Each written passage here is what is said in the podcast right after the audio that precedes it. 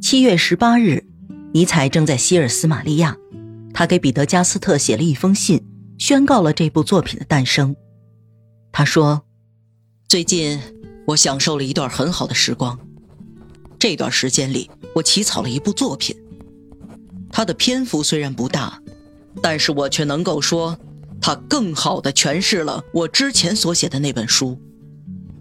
所有人都说他们并不能很好的理解我。”哼，这本书才卖出了一百本，这更能让我感受到大家对我的疏远。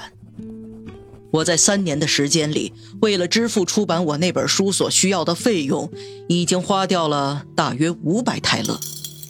你也知道，我并没有拿到一点稿酬。现在我都四十三岁了，写过了十五本书。另外，通过我的经历。让我感受到一个不愿说出口的事实，就是，即便我愿意放弃自己的著作权，也没有任何一个德国出版商愿意理睬我。可怜的弗利兹啊，我的作品要是积压下来的话，他又会有很大的压力了。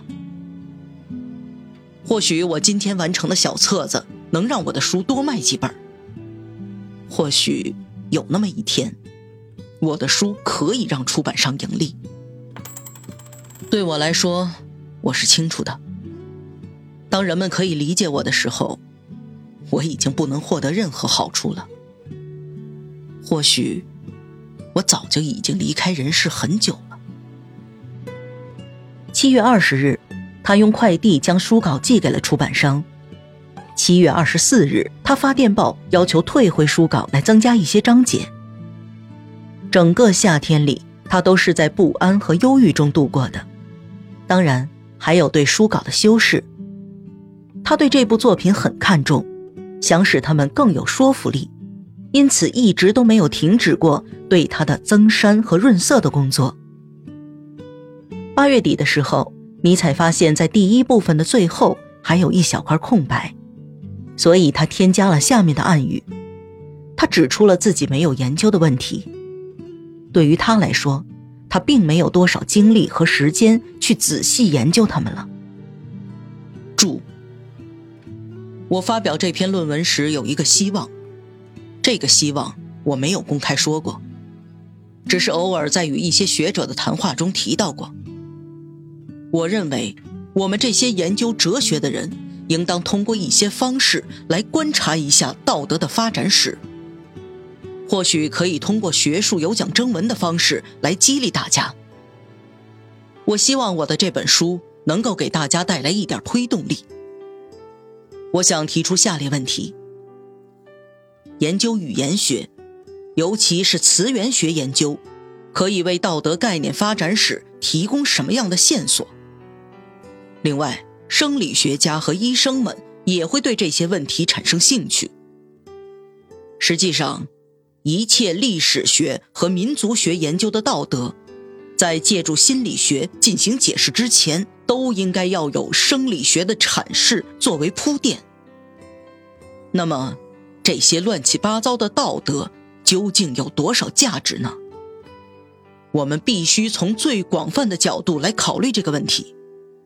特别是，他们对什么可以产生价值这个问题，我们必须要有极其敏锐的洞察力才行。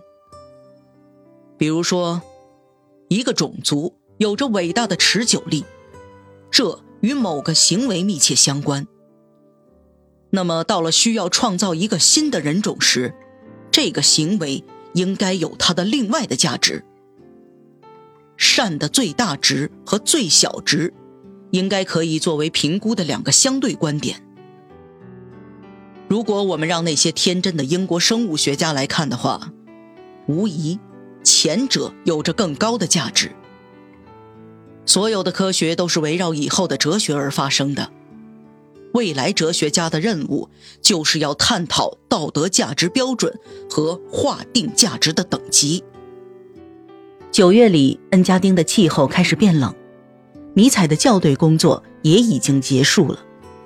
他总是在四处漂泊游荡。现在又是寻找新的住所和工作的时候了。他给彼得加斯特写信说道：“说心里话，我对住在威尼斯还是莱比锡一直都感到犹豫。我有一些现在必须要说出的伟大思想，这让我决定要去莱比锡工作。